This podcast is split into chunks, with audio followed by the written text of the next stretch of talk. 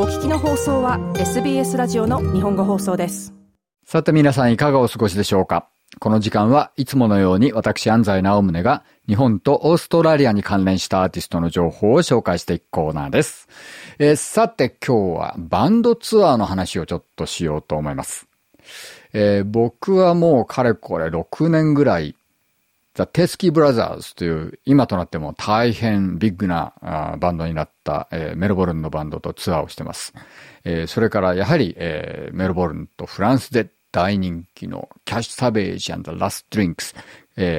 このバンドともそうですね、かれこれ5年ぐらいですか、ツアー回ってますね。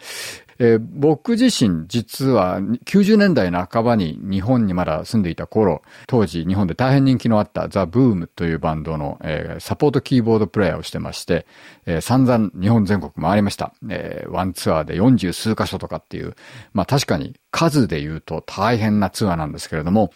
ただこの移動距離とか、そういうことで考えると、やっぱり日本のスケールはかなりオーストラリアのスケールと違うんですよね。これはただ日本が狭いっていうだけじゃなくて、やっぱり街の数、人口密度みたいなことなんで、例えばヨーロッパツアーも実はその日本ツアーと同じような感覚で、えー、次の公園地までちょっとドライブすればすぐ着いちゃうみたいなね、えー、感じがあるんですけれども、これが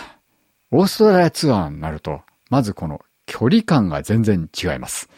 えー、皆さんもよく、え、ご存知のように、メルボルンからパースへ飛ぶっていうのは実はメルボルンから海外、ニュージーランドに飛ぶよりも時間がかかりますね。えー、そんなこんなで、えー、オーストラリア全国ツアーっていうのはちょっとした海外ツアーよりも大変なんです。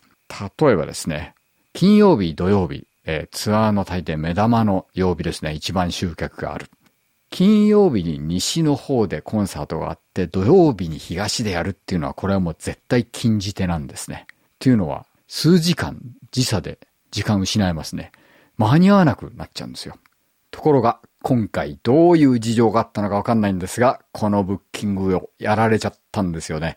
金曜日にダーウィン、土曜日キャンベラっていう、これは朝一の便で飛んでも、午前中にキャンベラに着かないんですよね。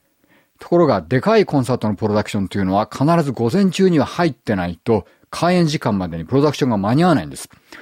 なので、残された唯一の方法というのは、ダーウィンのコンサートが終わった後、速攻で空港に行って、夜中12時過ぎのナイトフライトに乗る。えー、僕らはこれをレッドアイフライトって言うんですけれども、